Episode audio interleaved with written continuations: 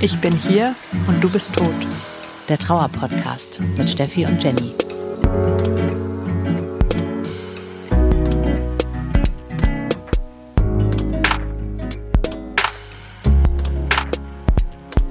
Herzlich willkommen im Club, in dem ihr niemals sein wolltet. Wir sind Jenny und Steffi und wir sprechen hier offen und ehrlich über das Thema Trauer. Und wenn es euch genauso geht wie uns, wir haben nämlich unsere beiden Partner verloren, wenn eure Partnerin gestorben ist, euer Papa, eure Tochter, einfach ein oder vielleicht der geliebte Mensch, ohne den ihr euch euer Leben überhaupt nicht vorstellen könnt, dann seid ihr hier bei diesem Podcast genau richtig. Oder auch wenn ihr Angehörige seid oder Freunde von jemandem, der jemanden verloren hat und ihr denjenigen bestmöglich unterstützen wollt, freuen wir uns auch, wenn ihr zuhört. Heute sprechen wir mit Kati, der wir schon eine ganze Weile bei Instagram beim Sportmachen zugucken. Sie postet unter Seelensport nämlich richtig inspirierende Videos, wie ich finde, zum Thema Sport und Trauer. Aber nicht nur das, man kann auch zu ihr nach Österreich ins Sportstudio kommen, man kann auch Online-Kurse mit ihr machen, denn Kati arbeitet als Personal Trainerin und als Trauerbegleiterin in einer Person. Ihre Schwester ist 2013 gestorben und sie, Larissa, war für Kati der große Motor für das Projekt. Mehr erfahrt ihr aber von Katrin Bieber selbst, denn wir haben mit ihr gesprochen. Kathi, schön, dass du heute hier bist und mit uns redest. Also natürlich nicht persönlich im gleichen Raum, aber zumindest virtuell. Bei uns soll es ja heute um das Thema Sport und Trauer gehen. Wie bist du denn auf die Idee mit Seelensport gekommen? Ja, erstmal oh, danke für die Einladung, dass ich bei eurem Podcast ja, teilnehmen darf. Das ist eine gute Frage, die natürlich ähm, sehr viel Vorgeschichte braucht. Also ich war früher überhaupt nicht sportlich. Also ich war so ein richtiger Sportmuffel, habe immer nur Sport gemacht, ja, weil man es halt so macht und ein schlechtes Gewissen hat, vielleicht da wieder was zu viel gegessen hat oder so. Also damit habe ich auch immer Sport verbunden. Ich bin aufgewachsen in Reute, das ist eben in Nordtirol, ähm, mit meinen drei jüngeren Schwestern. Und eine davon, die Larissa, die war damals eben 21, die war super sportlich immer. Also hat mir immer versucht zu motivieren und so. Und vor allem dann, wo ich dann im Jahr 2013 im März einen schweren Skiunfall gehabt habe. Mhm. Daraus resultierend habe ich einen Kreuzbandriss gehabt, also das ist im Knie und das muss dann operiert werden und so. Und dann habe ich auch eine Thrombose gekriegt. Ui. Und dann muss man natürlich seine Muskulatur aufbauen. Und meine Schwester war da echt den ganzen Sommer an meiner Seite und hat eben gesagt, ja, ich werde mit dir trainieren, ich werde die fit machen und dann können wir nächstes Jahr im Frühjahr gemeinsam die Berge erklimmen und dann wirst du auch endlich sportlich. Dir passt, wenn du da dafür sorgst, dann mache ich das und ähm, dann versprich ich dir, bleibe ich dran und du bist meine Motivation. Mhm. Ja, und dann ist aber äh, alles anders gekommen, weil im September 2013 ist sie dann eben von ihrem Freund ermordet worden. Also das war in so einer Partynacht, die haben eine Party veranstaltet und sie war auf Besuch dabei mit ihrem Freund eben damals, den sie aber erst einen Monat kannt hat. Also ziemlich neu, habe ihn ja an dem Abend selber kennengelernt erst. Ja, und die Party war ganz lustig und ganz normal verlaufen und am nächsten Tag eben hat er sich dann bei mir gemeldet und hat gesagt, die Larissa hätte die Wohnung verlassen. Ja, ob ich vielleicht weiß, wo sie hin ist, also ob sie vielleicht bei mir mhm. ist. Und das war sie nicht. Und für mich war das halt sofort alarmierend und ich habe sofort gewusst, da muss etwas passiert sein. Und wir haben dann zwei Wochen insgesamt in ganz Österreich und sogar auch dann Deutschland und ich glaube bis England drauf ist dann gegangen, meine Schwester gesucht. Dann ist eben durch einen Fehler seinerseits, also ist mir draufgekommen, dass er sie umgebracht hat, in der Nacht eben, wo die Party stattgefunden hat, also anschließend. Und ja, und dann hat eben diese Zeit begonnen, wie soll es jetzt weitergehen? Wie soll ich überhaupt überleben? Mhm. Also von dem Schmerz, den kann man ja sowieso kaum beschreiben. Gell? Erst dann so vier, fünf Monate später, wie gesagt, ich war ja nicht sportlich und sie war meine Motivation. Also kann man sich vorstellen, in der Zeit habe ich mich überhaupt nicht um mein Knie gekümmert, um meine Muskulatur. Es war mir alles egal. Ja, ich wollte selber ja teilweise einfach nur sterben. Gell? Ja. Und vier, fünf Monate später dann bin ich eben zu meinem Operateur gegangen und er hat dann eben direkt zu mir gesagt, also wirklich sehr eindringlich zu mir gesprochen, Katrin, wenn du jetzt nicht anfängst, deine Muskulatur aufzubauen, dann wirst du wahrscheinlich nie wieder joggen können, weil einfach das Knie mit der Zeit versteift, wenn man sich nicht mehr drum kümmert nach so einer schweren Operation. Mhm. Und das war bei mir so ein Funke, der da entsprungen ist, wo ich mir dann gedacht habe, krass, jetzt ist diese Zeit, wo ich eigentlich der Larissa doch versprochen habe, sportlich zu sein, wo wir doch gemeinsam diese Berge erklimmen wollten, wandern gehen wollten und sie wollte mir doch helfen dabei. Und das war für mich so ein Anstoß, dass ich halt wirklich anfange zu trainieren. Und ich habe es mhm. dann gleich mal versucht, da im Fitnessstudio, was überhaupt nicht möglich für mich war. Also habe die ganze Zeit weinen müssen. Man kennt das ja, wenn man einen Menschen verloren hat, der sehr nahe steht, dann weint man praktisch fast 23 Stunden gefühlt mhm. durch manchmal. Das lässt sich halt nicht vereinbaren in einem Fitnessstudio. Gell? Also wenn da dann ein Heulkrampf daherkommt, dann starrt die jeder an und das ist ja das, was am wenigsten magst, dass du angestarrt wirst oder da dermaßen auffällst. Ja. Und dann habe ich eben für mich entschlossen, dass ich halt lieber zurückgezogen trainiere, also für mich selber. Und von diesem Tag an, von meinem ersten Workout an, seitdem habe ich mehr aufgehört. Und das ist ja jetzt doch fast sieben Jahre her. Wow.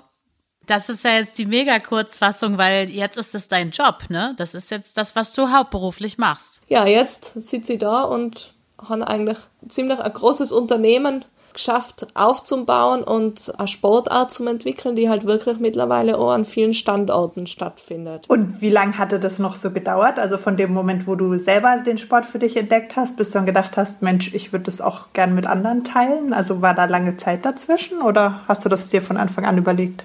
Ich habe ja angefangen, so im März 2014 selber eben Sport zu betreiben und habe dann ähm, durch den Sport für mich ja irgendwie entschieden, dass sie eben als einzige aus der Familie nicht an der Verhandlung des Mörders teilnehmen wird.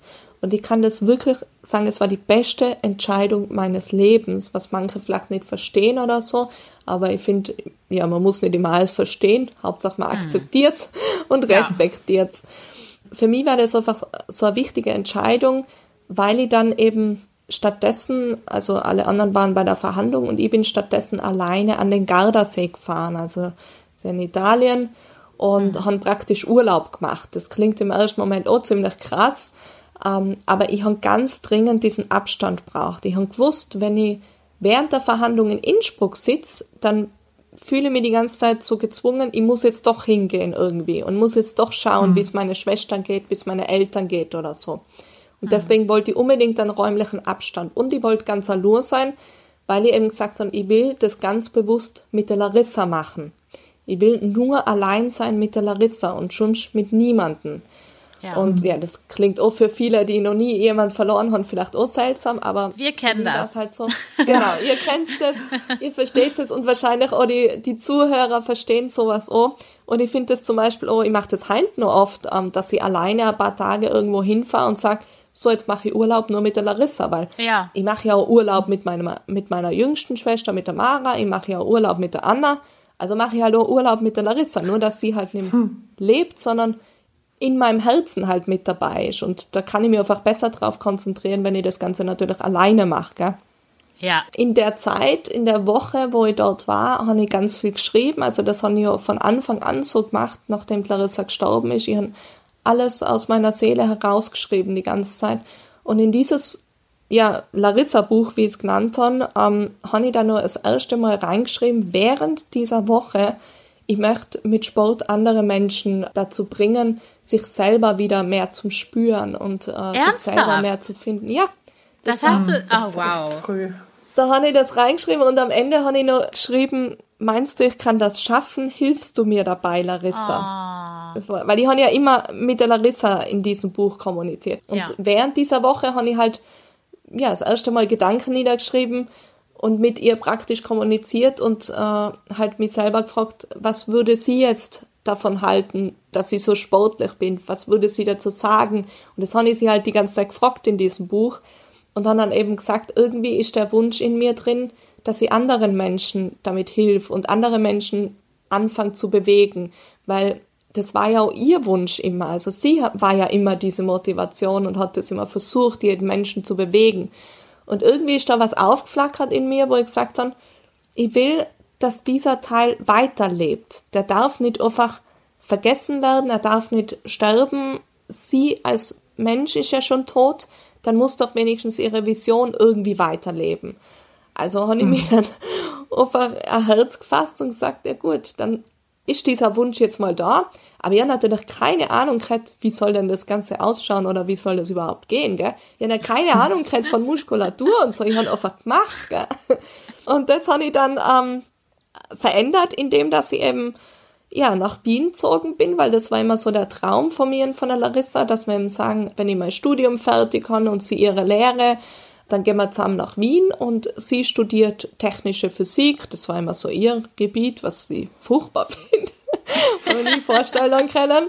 Meins war eben so Archivwissenschaften und erst wollte ich gar nicht nach Wien. Erst habe ich gesagt, ich kann das nicht. Wenn sie jetzt tot ist, kann ich nicht nach Wien gehen. Ja. Und dann eben, wo das so der Gedanke immer mehr entstanden ist mit diesem Sport, habe ich gesagt, na, ich muss jetzt nach Wien gehen, ich muss das jetzt für sie machen.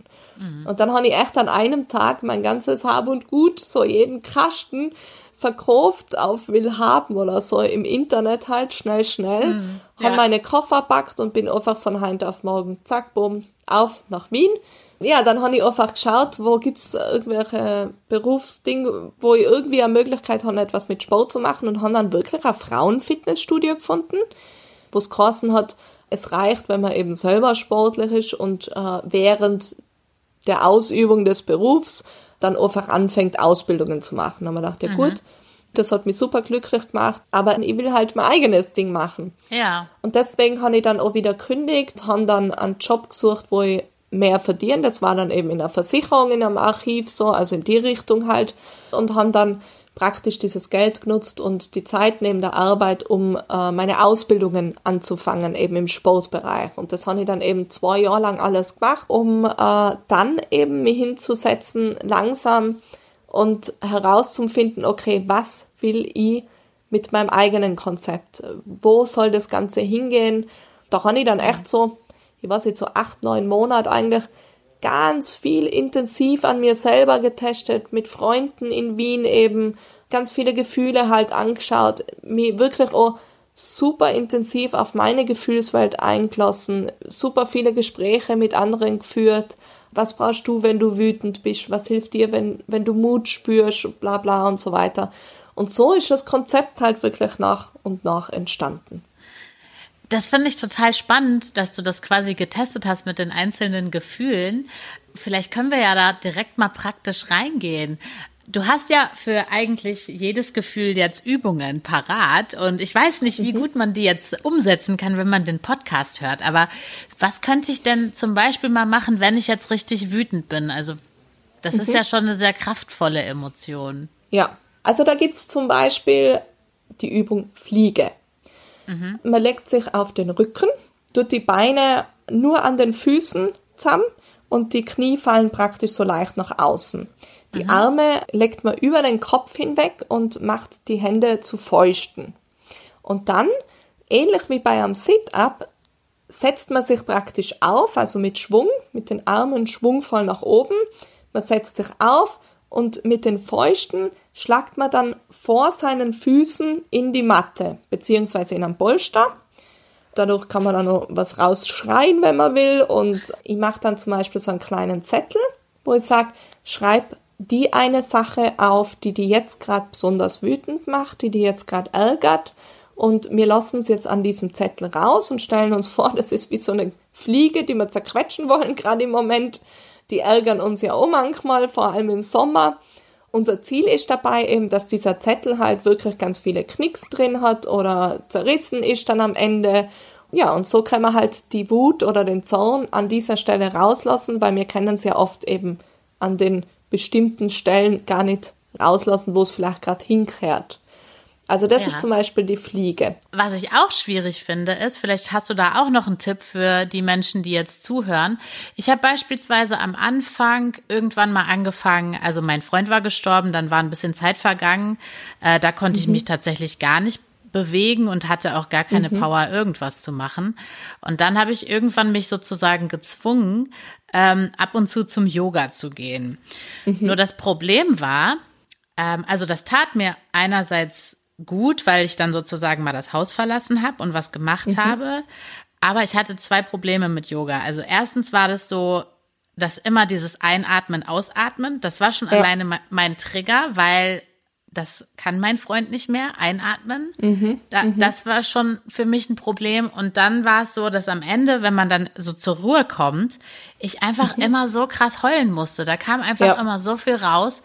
Und das war dann auf der einen Seite halt gut, weil ich was für mich gemacht habe. Und auf der anderen Seite war das aber auch irgendwie dann wieder so aufwühlend. Ja, und genau das macht ja auch äh, ganz viel die Bewegung aus. Also es ist, ich merke zum Beispiel, dass ganz viele zu mir natürlich auch erst kommen so ab einem halben Jahr oder ab einem Jahr ja. nach dem Verlust. Mhm. Weil eben, wie du sagst, am Anfang ist man ja wirklich in so einer Starre drinnen. Da mhm. kann man sich kaum bewegen. Gell? Man, nee. man schafft vielleicht zehn Minuten mal spazieren zu gehen und das war's schon. Ja. Und das ist ja okay so. Gell? Also es soll niemand irgendwie sich schlecht fühlen oder gezwungen fühlen, ey, ich muss jetzt noch zwei Monate wieder irgendwas mich bewegen, wenn der Impuls innerlich noch nicht da ist, dann ist das vollkommen okay und dann ist noch nicht das Richtige gerade für einen, gell? Hm. Und irgendwann kommt aber ja bei den meisten Trauernden kommt ja wirklich immer irgendwann dieser Impuls, so, aber jetzt mal, oh, jetzt muss ich irgendwas eben für mich oder ich muss mal raus oder ich muss irgendwas. Irgendwie hat man so das Gefühl, irgendwie will ich jetzt auch irgendwas tun. Und dann passiert eben genau das oft auch man begegnet seiner Gefühlslage einfach sehr intensiv darin natürlich, aber der große Unterschied, und ich habe viele dabei gehabt, die eben in anderen Kursen auch zeitweise parallel oder davor eben waren, sie haben gesagt, in deinem Kurs oder beim Seelensport fühle ich mich einfach so, es ist jetzt okay, weil es sind alle anderen, die da sitzen, denen geht's genau so und ja. die müssen auch immer wieder mhm weinen und man kann es natürlich dann auch direkt ansprechen. Also man kann einfach darüber reden. Bei mir war zum Beispiel beim Yoga jetzt eher das Problem, ich habe mich brutal schwer da mit den Begriffen, mit diesen ja. ganzen Asanas und so weiter. Ich habe nicht einmal manchmal zeitweise habe ich meinen eigenen Namen nicht gewusst, so ungefähr. Und habe gedacht, wie soll ich mir jetzt da einen Yoga-Begriff merken? Ich habe etwas braucht, was richtig simpel eben so wie eine Fliege. Ich kann mal eine Fliege, ich weiß, wie eine Fliege ausschaut, ich weiß, eine Fliege ärgert mich oft und dann verbinde ich das gleich mal, gell? Also etwas mhm. sehr Einfaches. Ja. Und eben dieses, diese Erlaubnis dann zum Ho, okay, wir reden da noch immer nach einer Übung, wir sagen dann, wie hat sich das angefühlt, was hat's, hat's die gerade aufgewühlt zum Beispiel, und dann kommt natürlich oft so, ja voll, und jetzt muss ich voll weinen. Und dann ist ja meistens so gleich mal wieder vorbei, also man weint ja dann echt, man hat halt wie so einen Lachanfall, hat man halt so einen Heulkrampf kurz, und dann ist ja eh wieder vorbei. Und dann geht man wieder in die nächste Übung, und dann fühlt man sich ja auch gleich wieder etwas befreiter, weil man in der Bewegung drin ist und da wieder ein bisschen mehr rauslassen kann oder abbauen kann von dem Druck inner, innerlich jetzt. Hast du das denn selber auch in deiner Trauer immer noch manchmal? Also, dass du das Gefühl hast, du bist jetzt gerade in so einem extremen Loch, dass es dir schwerfällt, dich zum Sport zu motivieren? Oder ist das jetzt so wie ein Fleisch und Blut also, übergegangen? Also, das, das zum Sport motivieren habe ich überhaupt gar kein Problem. Also, es gibt wirklich keinen einzigen Tag, wo ich mir denke, boah, heute bin ich überhaupt nicht motiviert, das kann ich überhaupt nicht. Für mich, wie halt, ich gehe Zähne putzen, ich, ich mache mal Mittagessen, mhm. Also mache ich auch mein Training. Das ist so, eigentlich ist so die größte Freude in meinem Tag so, oh, also es sind entweder, wenn ich jetzt zum Beispiel heim treffe noch meine jüngste Schwester, das ist so uns von meinen Highlights des Tages wieder. äh, und eben, ich weiß, ah ja, um sechs werde ich mich dann auf die Matte setzen und dann bin nur ich da. Nur ich, mhm. meine Gefühle, mein Körper, meine Bewegung und ich darf einfach so sein, gerade wie ich bin. Gab es für dich auch irgendwie Gefühle, wo du es besonders schwierig fandest, eine Übung dazu zu finden? Oder ist das so bei allen ähnlich gewesen? Es ist eigentlich alles irgendwie, ich weiß nicht, das ist irgendwie alles im so im Tun, im Üben, im Trainieren im Bewegen automatisch daherkommen. Also es war nicht so, dass ich mich hinsetzen haben müssen und jetzt überlegen müssen, boah, was mache ich jetzt bei Angst oder boah, was mache ich jetzt bei Schuld oder boah, was mache ich jetzt bei Mut oder so. Also das habe ich eigentlich gar nicht gehabt. Das ist immer automatisch in der Bewegung kommen. Kannst du vielleicht, wo du gerade Angst sagst, zu Angst auch noch mal eine Übung sagen, weil ich glaube, das kennen ja auch viele, dass man irgendwie in seiner Trauer verschiedene äh, sage ich mal, Angstphasen irgendwie auch so durchlebt. Mhm. Und mhm. man irgendwie Also wir hatten das zumindest beide ganz stark, dass man irgendwie denkt, alle um einen herum, die man auch liebt, die sterben jetzt auch oder so, dass man ja. manchmal so krasse Ängste hat. Was könnte ich da denn zum Beispiel machen? Ja, so, so diese typischen äh, Folgeverlustängste, die man dann ja. hat, oder? Dass dann hm. nur jemand stirbt und so weiter. Also da habe ich einige Übungen und die gehen in ganz unterschiedliche Richtungen, weil ich finde eben, gerade bei Angst muss man ganz unterschiedlich in Richtungen denken. Also es gibt nämlich Menschen, denen hilft zum Beispiel gut, wenn sie sich auf das Atmen dann irgendwie konzentrieren. Da habe ich dann zum Beispiel die Luftpumpe, wo es darum geht, äh, Sorgen und Ängste bewusst auszuatmen, aber gleichzeitig äh, die Beine zu trainieren und die Schultern. Das ist jetzt ein bisschen kompliziert zum, so zum Erklären. ja. Aber nur, dass man ein bisschen eine Idee hat. Dann gibt es zum Beispiel eine Angstübung, äh, wo ich äh, eine lustige oder nette Geschichte äh, rund um Spider-Man, Spider-Woman, sage ich immer, es gibt ja da viele Frauen eben, ähm, geschrieben haben, wo es darum geht, wir stellen uns vor, wir fangen unsere Ängste jetzt ein, wie Spider-Man seine Netze schießt, so schießt man dann praktisch auch imaginär halt Netze und unsere Ängste werden eingefangen. Und dann mhm. sammeln wir die Ängste über unserem Kopf und zerschellen sie praktisch zwischen unseren Füßen. Und es gibt einfach auch nur die Geschichte und die Symbolik dahinter. Und dann in der Bewegung gibt es einfach für den Moment eine Art Freiheitsgefühl gerade. Ich fühle mich gerade ein bisschen losgelöster von meinen Ängsten. Natürlich ist es nicht möglich, äh, gerade bei Ängsten, äh, dass man dann sagt, so du machst jetzt die Übung dreimal und dann hast du keine Angst mehr, gell? so funktioniert es ja nicht. Das wäre so schön. soll so gar nicht funktionieren. Sondern es geht darum, wir geben jetzt diesen Ängsten Raum, wir benennen sie eben, wir lassen sie dastehen und stellen uns vor, was können wir tun, um dass die Ängste nicht uns einnehmen, sondern dass wir sie schon da sein lassen, weil sie sorgen uns ja natürlich auch ganz deutlich, was brauche ich, was ist mein Bedürfnis gerade. Ich bin aber trotzdem äh, etwas mächtiger, also ich kann meine Ängste auch teilweise noch steuern und bin ihnen nicht gänzlich ausgeliefert. Und ich mhm. finde das viel wichtiger, als wie immer dieser Druck, also das hat mir so einen Druck immer gemacht, äh, ja, du musst was tun, damit du diese Ängste loswirst. Du musst diese Ängste wegmachen. Diese Ängste müssen weg sein. Sie sind unangenehm. Ich weiß es ja selber. Ich bin selber voll ängstlich. Also ich habe noch immer auch Ängste. Aber mhm. ich finde es viel wichtiger, dass wir ihnen Raum geben, weil wenn ich sage, es ist okay, dass du jetzt Angst hast, dass nur ein Mensch stirbt, oder es ist okay, dass du jetzt Angst hast, was weiß ich, dass äh, mit dem Auto was passiert oder so. Mhm. Nur die Erlaubnis wieder, dieser Angst oder dieses Gefühls, schenkt einfach schon, nimmt den Druck raus, oder? Und schenkt schon. Ja.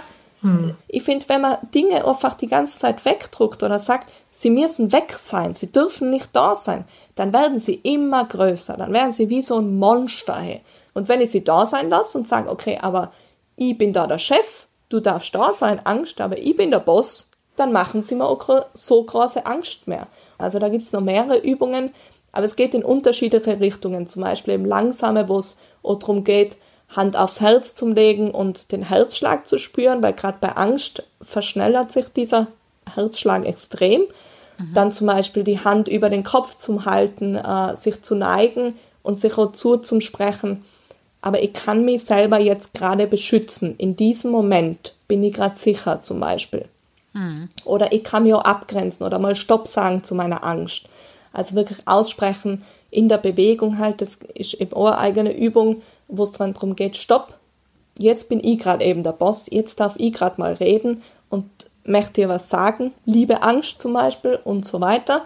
Es gibt aber auch eine etwas aggressivere Herangehensweise, sage ich mal. Es gibt nämlich Menschen, die mögen das lieber. Man stellt sich vor, dass diese Angst wirklich wie so ein kleines Monster vor ihm steht. Meint sich zum Beispiel wuschlig und pink und hat äh, ein ziemlich böses Gesicht und dann liege ich auf dem Rücken und mit Schwung stehe dann auf und äh, box praktisch gegen die Luft, zeig sozusagen den Witter, also die Übung nennt sich auch Witter und zeig damit eben, hey, äh, du dumme Angst, ich will jetzt mal Ruhe für einen Moment und für Heint und Heint bin ich der Boss und box halt da drauf los, so ungefähr. Da kriege ich gleich Lust, das mal auszuprobieren, ja.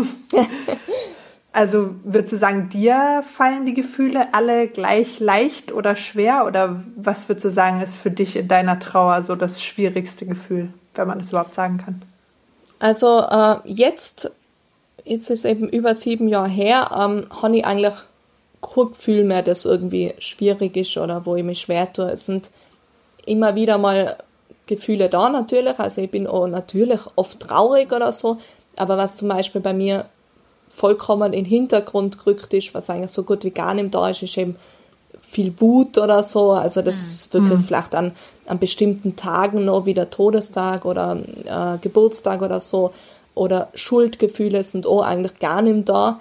Aber das waren zum Beispiel Gefühle, also die Schuldgefühle waren für mich wirklich am unerträglichsten. Mhm. So, ja, für, in meiner Trauer. Weil es einfach, man muss sich auch vorstellen, ich war ja auch der letzte Mensch innerhalb der Familie, ähm, der meine Schwester gesehen hat. Ich war mhm. an diesem Abend mit ihr zusammen.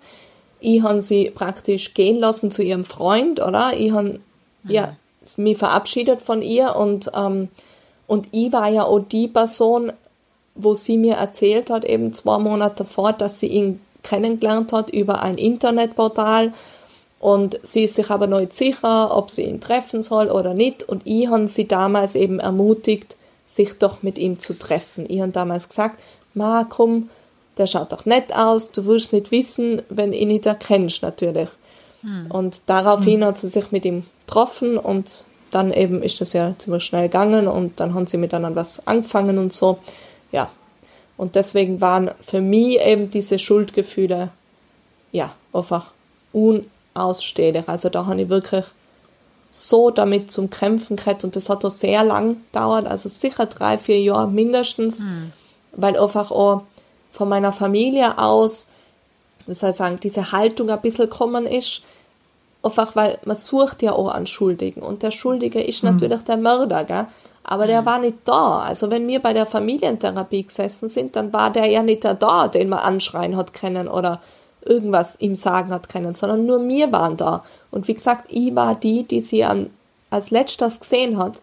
Also ja. war auch ich dieser Buhmann und ich bin ja auch noch die älteste Schwester dazu. Also wir sind ja vier Mädels gewesen mhm. und ich war die älteste. Da hat man ja generell schon so ein Verantwortungsgefühl. Ja. Und dann war das halt auch ganz schwierig. Ähm, meine andere Schwester, die Anna, war halt sehr wütend und hat dann auch Sachen gesagt wie, wegen dir hat sie den kennengelernt und nur du bist schuld und so weiter. Mhm. Und das mhm. macht es halt dann natürlich noch viel schwieriger, damit umzugehen und zum Lernen und zum Verstehen, ich bin nicht schuld, also, sondern der Mörder ist schuld und ja. ich habe da einfach keine Schuld. Gell? Und ja, es war ein langer, intensiver Prozess und ähm, es war für mich echt das allerschwierigste Gefühl. Ja. Ja, Definitiv, also würde ich auch sofort sagen, dass genau Schuld auf jeden Fall das Aller, Allerschwierigste war. Und das ist ja oft total eben irrational ist. Okay, also ja. klar, du sagst jetzt, seine Familie hat das zum Teil noch bestärkt, was ja noch schwieriger ist. Aber selbst ja. wenn man niemanden hat, der das zu einem sagt, das ja. braucht man ja gar nicht. Man sagt sich das einfach selbst. Und auch wenn man rational ganz genau weiß oder alle anderen einem sagen würden, das ist natürlich nicht deine Schuld und das hättest du natürlich nicht kommen sehen können, das nützt ja einfach nichts. Man macht sich ja, selber trotzdem die Vorwürfe, egal wie irrational die sind. Total. Und mittlerweile weiß ja auch, also wie wichtig Schuldgefühle ja auch sind oder Schuldgedanken, also was für einen positiven Effekt sie auch haben, weil ähm, es gibt ja den Menschen noch teilweise, soll man sagen, so kleine Pausen im Alltag, wo man sich praktisch auch eine Möglichkeit schenkt, es hätte auch gut gehen können, also und sich in diese Möglichkeit halt reinträumt praktisch und so eine Auszeit kriegt. Und natürlich sind Schuldgefühle ja auch generell wichtig für Menschen, um einfach mitzulernen, Fehler zu vermeiden, sich zu bessern, Prozesse in Gang zu setzen und so weiter. Gell? Es wäre ja fatal, wenn es dieses Gefühl überhaupt nicht gäbe. Das wäre ja Katastrophe, oder? Wenn man sich das mhm. überlegt. Dann würde ja alles einfach machen, ohne schlechtes Gewissen und ohne Schuldgefühl. Ja. Das wäre nicht so, so super. Also man, man wird halt dann natürlich bedachter und, und geht ganz anders mit Menschen um und entwickelt sich natürlich auch weiter. Gell? Aber äh, dieses Trennen ist natürlich einfach, wie du gerade gesagt hast, brutal schwierig und es ist natürlich was ganz anderes, was im Kopf passiert, als wie was einfach Tatsache ist. Und zu dem Zeitpunkt, an dem man halt etwas ausspricht oder Entscheidung trifft, kennt man ja niemals die Zukunft. Und dadurch ist man ja auch niemals schuld, weil, weil man einfach nicht weiß, was dann kommt durch die Entscheidung. Es ist natürlich was anderes, wenn ich eben absichtlich etwas mache. Mm äh, so wie eben jemanden umbringen, dann weiß ja, dass der dann stirbt, wenn ich den erschieß oder sowas. Dann ist das ja wieder was anderes. Aber mhm. wir als äh, Betroffene, wir handeln ja nur aus Liebe immer. Also ich habe ja nur meiner Schwester damals gesagt, Na, sie klar. soll den treffen, weil ich sie eben aus vollstem Herzen lieb und immer wollte, dass sie halt eine glückliche Partnerschaft zum Beispiel kriegt, natürlich. Hm. Ja, ja. klar. Wer eben kann wissen, dass es dann so endet, gell? Ja. Das ist, aber eben diese, diese Schuldding, ich glaube, dass das eben ganz, ganz viele auch betrifft, weil, ja. Und dass das auch, glaube ich, zu den schwierigsten Dingen gehört, über die man überhaupt dann redet. Also, dass das ja am schwierigsten ist, anzusprechen überhaupt. Ja. Ja, weil eben, wie du so auch schon gesagt hast, wenn ich gesagt habe, ich fühle mich so schuldig, automatisch kommt sofort, na, du bist nicht schuldig, du hast keine Schuld. Mm, also ja. von meiner Familie, da ist manchmal eben das Gegenteil gekommen. Aber, aber einfach dieses Reflektieren hat halt gefehlt, dieses Dahinterschauen, warum hat man dieses Gefühl, was, was für ein Bedürfnis steckt dahinter, was bedeutet das Ganze. Und das habe ich halt natürlich auch nur anhand der Therapie dann geschafft. Also da habe mhm. ich dann ja auch drei, vier Jahre Therapie gemacht, habe das einfach für mich so, also am besten aufgearbeitet. Anders wäre das, glaube ich, gar nicht gegangen so. Und jetzt so ähm, für, also beim Seelensport selber gibt es eine Übung, das heißt ähm, das, das Dreieck der Schuld und da geht es aber nicht darum, diese, diese richtig großen Schuldgefühle, so wie ich es jetzt meins beschrieben habe, weil ich finde, das äh, braucht einfach wirklich ganz einen intensiven Prozess äh, mit dem Therapeuten etc. Das kann man nicht einfach so schnell mal schwupps irgendwie auflösen oder äh, in einer Übung oder so. Aber in der mhm. Übung geht es darum, um die kleinen Selbstvorwürfe, die man sich tagtäglich macht. Und da habe ich ein ganz gutes Beispiel aus meiner Erholungswoche. Ich biete ja immer diese Erholungswochen von Seelensport eben an in einem Hotel. Und da war eine, die hat zum Beispiel, die hat auch ihren Mann verloren. Und dann ist sie mit dem Auto halt, äh, wollte sie ausparken und ist irgendwo hinten angestoßen an irgendeinem kleinen Sturm oder so. Mhm. Und sie hat dann automatisch in dieses Lenkrad reingeschlagen und sich selber derart beschumpfen. Also, ah, du bist so bescheuert, du kriegst mhm. nichts mehr hin und hm. nur noch Versagen und ohne deinen Mann schaffst eh nicht und so weiter. Also so die derbsten Sprüche, die man sich ja oft dann selber an den Kopf schmeißt. Wenn es eine Freundin gewesen wäre, dann würde man ja immer sagen, na, ist nicht so schlimm, oder? Ja, ja. Tut ja nichts, ist ja nur Blechschaden oder was auch ja, immer, genau, gell? Und zu sich ist man halt super streng. Ja. Und in der Übung dann, die haben wir dann eben gemacht, genau an dem Tag, wo das passiert ist. Aber ich habe es vorher noch nicht gewusst, dass das passiert ist. Und da geht es eben darum, dass man sich dann eben eine oder zwei, drei dieser Sätze herholt, die man vielleicht im Laufe der Woche mal zu sich gesagt hat, die vielleicht etwas verletzend waren. Und mhm. dann schiebt man die praktisch, also man tritt nach hinten in, eine, in einen Ausfallschritt und man schiebt mit den Armen äh, diesen Satz mal von sich ein Stück weit, so um Abstand mhm. zu kriegen. Ja. Und dann im nächsten Schritt eben äh, drückt man diese Last, die Schuldgefühle oder diese Vorwürfe oft auf ein äh, Einwirken, Auswirken, drückt man praktisch von den Schultern, indem man sich eben hochdrückt und aufsteht wieder aus diesem Ausfallschritt. Und dann zieht man sich wie nach vor, man macht einen Schritt nach vor und umarmt sich ganz fest und mhm. sagt dann laut, ich vergebe mir. Und das ist immer so das, der krasseste Moment im Seelensport, wenn es bei der Übung, also wenn es um die Übung geht, weil dann fließen durch und durch die Tränen. Gell? Und da hat hm. sie dann eben das erzählt, diese Geschichte, und hat so weinen müssen und hat sich gedacht, man, es ist so krass, ich, ich schaffe es echt noch nicht, mir liebevoll zu begegnen. Ja. Und äh, ich habe noch gesagt, es ist einfach schwierig, gell? es ist brutal schwierig, weil wir einfach immer so hart zu uns selber sind. Aber mit der Übung kannst du wenigstens einen Satz hernehmen, den du dir gesagt hast, und dir nur für diesen Satz einfach mal für den Moment vergeben. Und auch wenn du morgen wieder irgendeinen Satz sagst, man soll ja auch nicht so viel von sich selber erwarten und Druck machen, oder? Ja. Aber es ist mhm. wichtig, wenn dann so ein Satz fällt, dann kannst du da wieder Zeit nehmen, okay, jetzt habe ich mal wieder so einen Satz gesagt, ich vergib mir jetzt dafür, dass ich das gerade gemacht habe. Und ich versuche es halt weiter. Ist ja kein Scheitern, wenn man es nicht gleich schafft oder so, finde ich. Ist ja immer ein Prozess, gerade in der Trauer. Gell? Also nichts geht von heute auf morgen in der Trauer. Mhm. Alles braucht sehr lang, oft. Ja, und äh, ehrlich gesagt passt das auch sehr gut zu der nächsten Frage, weil bei dir ist das ja jetzt über sieben Jahre her, hast du gerade gesagt. Hast du irgendwas mit der Zeit über Trauer gelernt oder neu entdeckt oder würdest du sagen, das war jetzt für mich irgendwie die größte Überraschung oder die größte Veränderung? Du hast uns ja jetzt was voraus, verstehst du? Ich versuche dir ja, zu ja. entlocken, wo geht die Reise ja. eigentlich hin? Also was, was definitiv, was sie nicht gerechnet haben, ähm, waren die körperlichen Symptome, dass die wirklich so gravierend sein können. Ich habe mir immer vorgestellt, vorher halt, wenn jemand äh, über Trauer gesprochen hat oder jemand gestorben ist, wenn ich das erfahren habe, irgendwie im Bekanntenkreis oder so, ja, dass man dann halt viel weint und erschöpft ist und so, aber dass es wirklich den Körper so krass verändert und das so langfristig verändert, das hätte man definitiv niemals gedacht. Und hier Heint nur eben Folgen und äh, wie zum Beispiel mein ganzes Kiefer hat sich verschoben durch die Panikattacken in der Nacht. Also ja. ich bräuchte eigentlich so eine drei Jahre Zahnspange oder sowas, hat sie gesagt, um mein Kiefer wieder in die richtige Position zu ziehen, weil es so verschoben wurde. Ähm, ich habe gerade eine Beißschiene bekommen vom Zahnarzt, also Ach, I feel you. Ja. ja. Ja, die habe ich auch. Äh, die ist aber ja nur, um eben das abzufangen, dieses Knirschen und während dem Schlafen und so. Dieses starke genau. äh, Draufbeißen, ja. Genau, genau. Aber die, was ich jetzt bräuchte, mir ist wirklich mein ganzes Kiefer wieder verschieben und ja, die wow. kostet irgendwie 20.000 oder so. Also kann ich mir noch nicht ganz leisten.